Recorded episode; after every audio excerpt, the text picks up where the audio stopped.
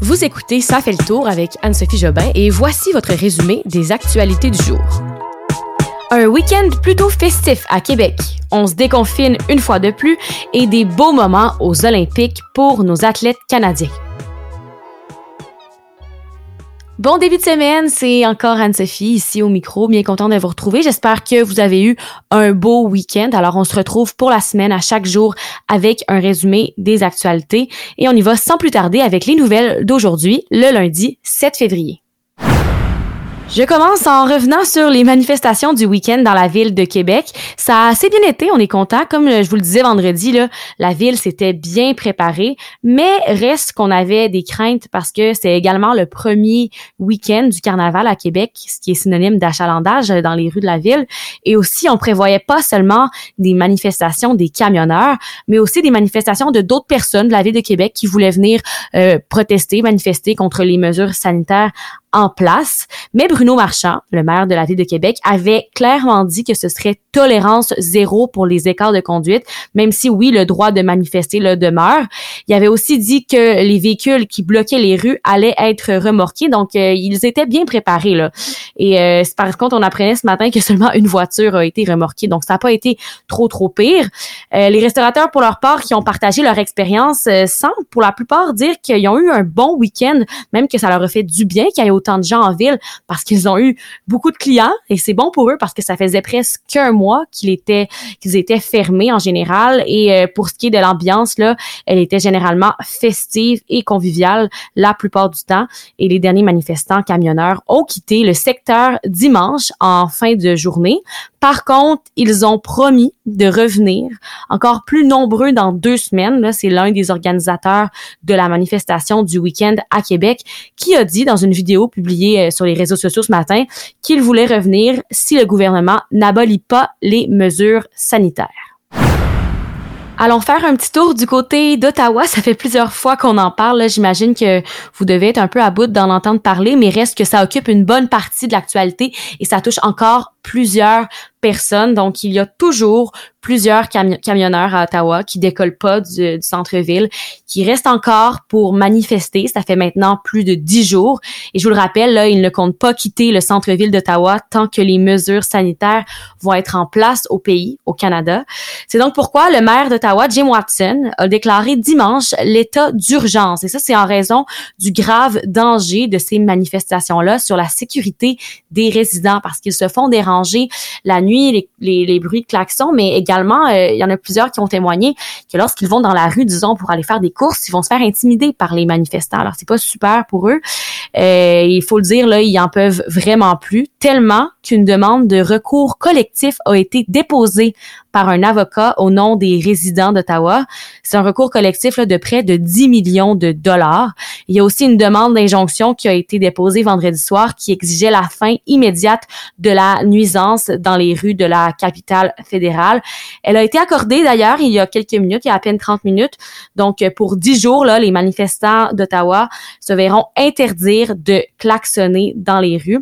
Il y a aussi Jagmeet Singh, chef du NPD, qui a parlé de cette manifestation qui dure depuis plusieurs jours. Il réclame de son côté un débat d'urgence, voulant que la situation s'améliore. Il dit entre autres là, que Justin Trudeau n'en fait, fait pas assez pour le moment. Il trouve qu'il n'agit pas et qu'il devrait faire quelque chose. Le seul problème en ce moment là, c'est que les experts en remorquage disent que sans la coopération des camionneurs, ça va être presque mission impossible de déplacer les environ, disons, le 500 camions qui sont toujours au centre-ville.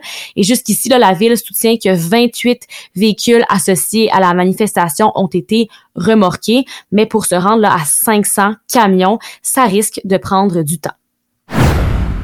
Un petit rappel joyeux pour vous dire que depuis ce matin, il est possible d'assister à un spectacle, d'aller au cinéma ou même d'aller à l'église ou dans un lieu de culte quelconque.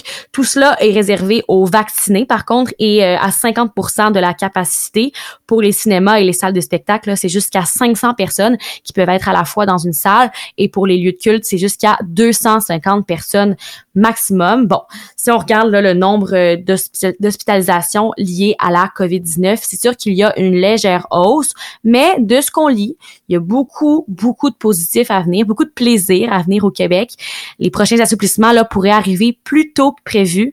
On parle entre autres du maximum de personnes autorisées lors de rassemblements privés à la maison et au restaurant qui pourraient passer à 10 personnes et entrer en vigueur à temps pour le Super Bowl. C'est ce que nous apprenait TVA Nouvelle cet après-midi. Il devrait avoir une conférence de presse là-dessus demain d'ailleurs pour nous annoncer tout ça. Et aussi, selon les informations de TVA, là, ça se pourrait qu'à partir de ce vendredi, tout ça soit mis en place.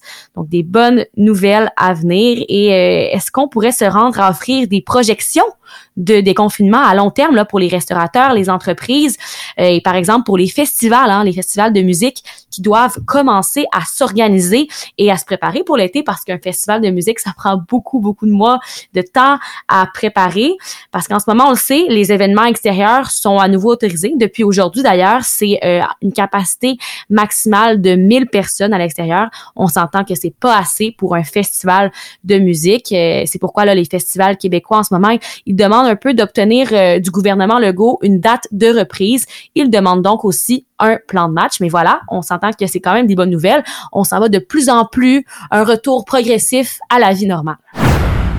La semaine passée, j'en ai parlé, Erin O'Toole, le chef du Parti conservateur du Canada, était mis à la porte de son parti, ce qui a sans aucun doute un peu secoué les, les, joueurs dans ce parti, justement.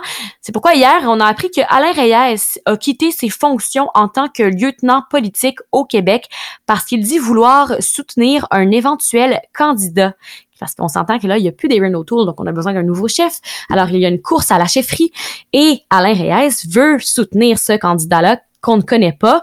Euh, vous comprendrez donc que pour soutenir un candidat, là, il n'y avait pas le choix de quitter ses fonctions actuelles.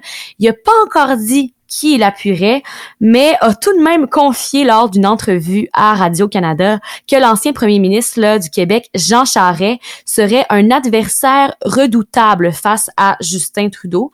Il a même confirmé qu'il a appelé l'ex-premier ministre du Québec, donc Jean Charest, au cours des derniers jours là, pour un peu sonder son intérêt. Alors, est-ce que ce serait un grand retour en politique pour Jean Charest à suivre?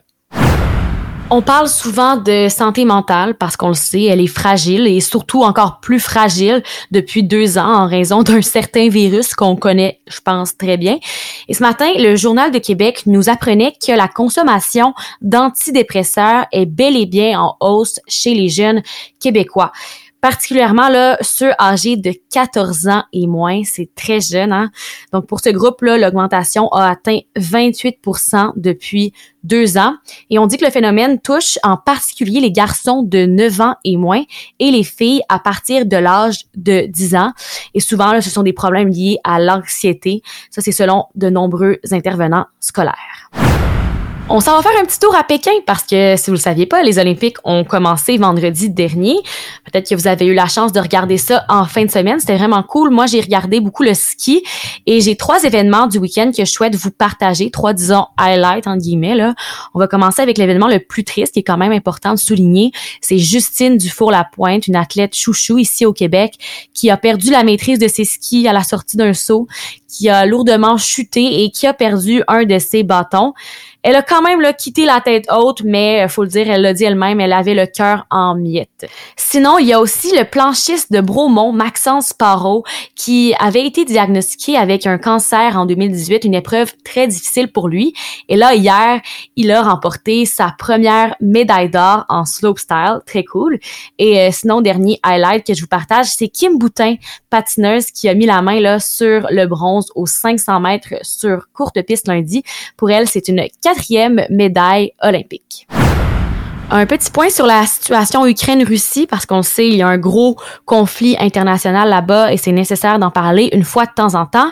En ce moment, il y a 1700 soldats américains qui sont arrivés en Pologne dimanche pour renforcer la présence militaire américaine dans l'Europe de l'Est, parce qu'on sait, leur objectif, c'est de défendre l'Ukraine en cas d'attaque de la Russie. Parce qu'il y a déjà beaucoup de soldats là, russes qui sont présents à la frontière entre la Russie et l'Ukraine et c'est ça qui inquiète à la base.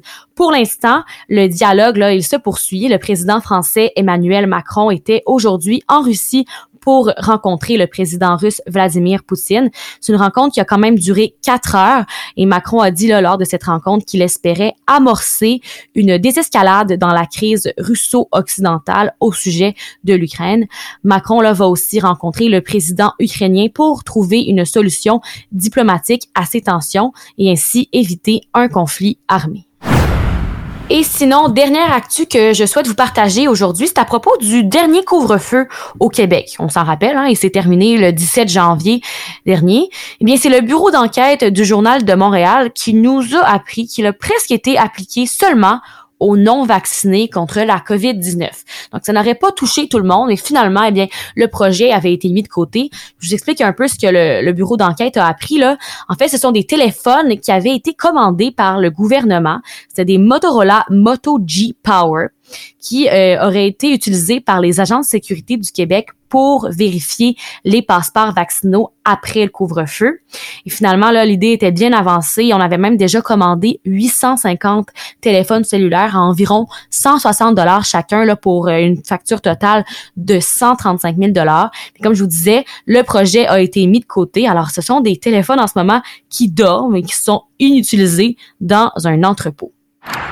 Et on termine avec notre petit tour dans le passé pour voir ce que marquait l'actualité en ce jour, alors en ce 7 février. On retourne premièrement en 1964. Le 7 février 1964, c'est le jour où les Américains ont eu la chance, parce qu'il faut le dire, c'est une chance, hein, de voir les Beatles en concert. C'est la première fois qu'ils arrivaient en Amérique. Ils, ils, arrivaient à New York pour leur premier concert ici. Et sinon, le 7 février 2005, c'était la navigatrice britannique Ellen MacArthur qui battait le record du tour du monde à la voile en solitaire. Ça lui avait pris 71 jours, 14 heures, 18 minutes et très précis, 33 secondes. Et voilà, c'est tout pour aujourd'hui. On se retrouve pour encore quatre jours, pour toute la semaine, avec un petit résumé des nouvelles du jour. À demain tout le monde!